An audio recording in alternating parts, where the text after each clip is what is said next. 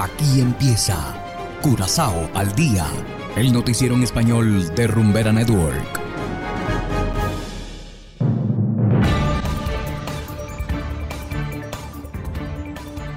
Muy buenas tardes, estimados oyentes de Rumbera Network 107.9 FM.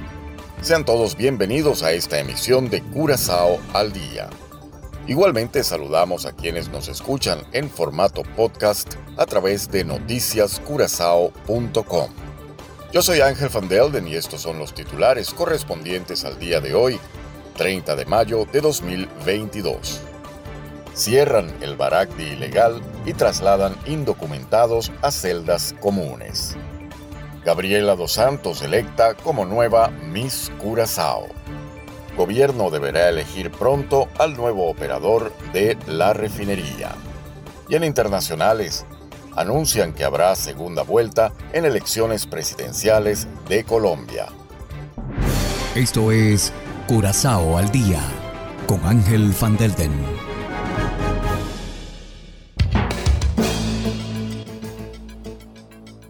Empezamos con las noticias de interés local.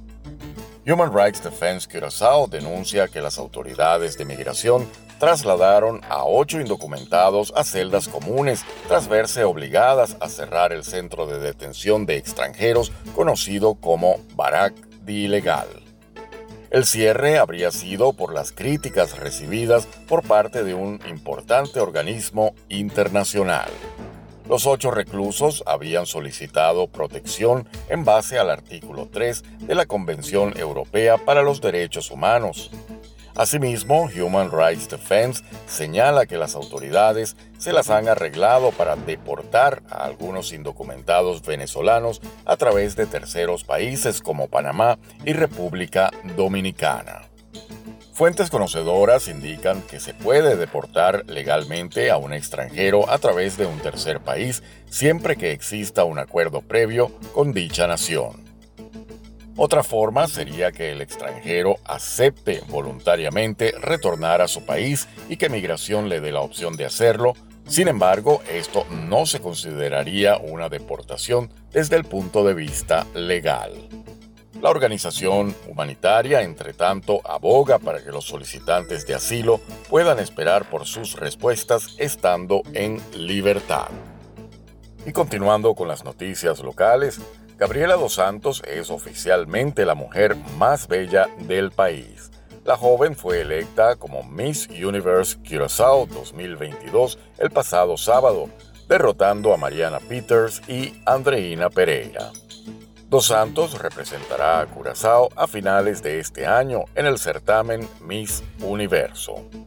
Para Gabriela Dos Santos, muchas felicidades. Y seguimos con las noticias. El gobierno de Curazao tendrá que elegir pronto al nuevo operador de la refinería. Según fuentes fidedignas, hay tres candidatos que protagonizan la contienda. Estos son Luis Justi, expresidente de PDVSA, el brasileño Roberto Viana, anteriormente socio de Curaçao Oil Refinery Complex, y el grupo indio ESAR. Ahora corresponde al gobierno y los ministros de los partidos MFK y PNP hacer la elección.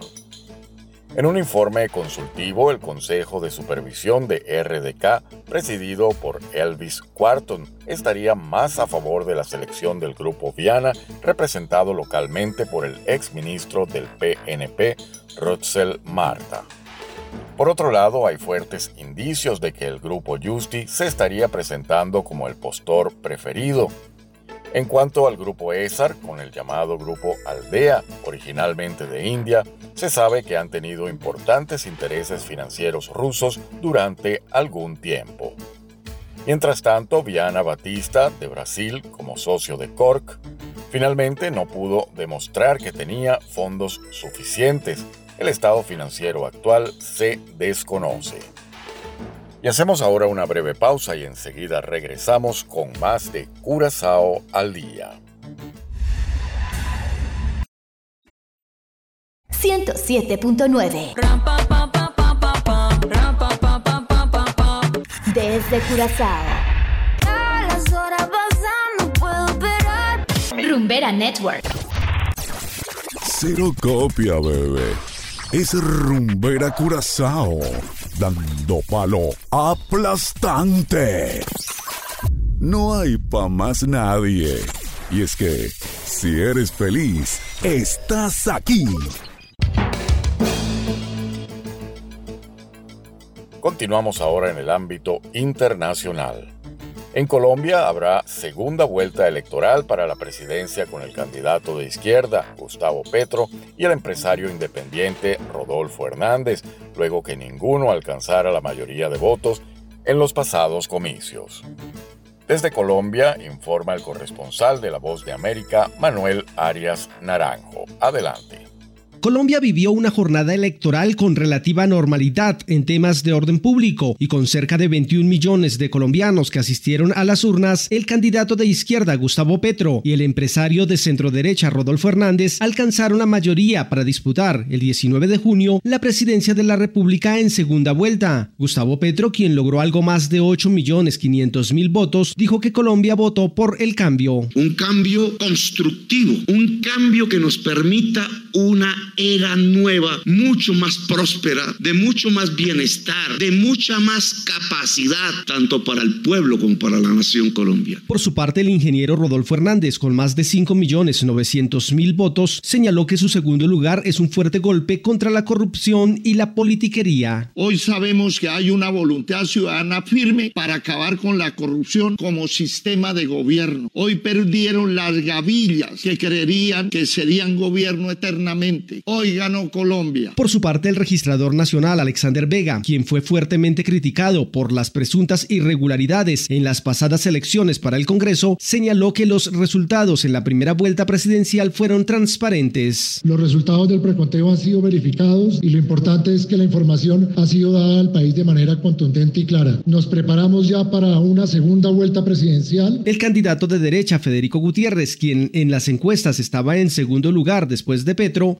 el tercer puesto y de inmediato anunció su respaldo al ingeniero Rodolfo Hernández para la segunda vuelta presidencial. Manuel Arias Naranjo, Voz de América, Colombia. Y de esta manera, estimados oyentes, llegamos al final de Curazao al Día. No olviden que pueden descargar la aplicación Noticias Curazao, disponible totalmente gratis desde Google Play Store. Trabajamos para ustedes Saberio Ortega en el control técnico y ante los micrófonos Ángel Van Delden. Tengan todos una feliz tarde y será hasta la próxima. Aquí termina Curazao al Día, el noticiero en español de Rumbera Network, 107.9 FM.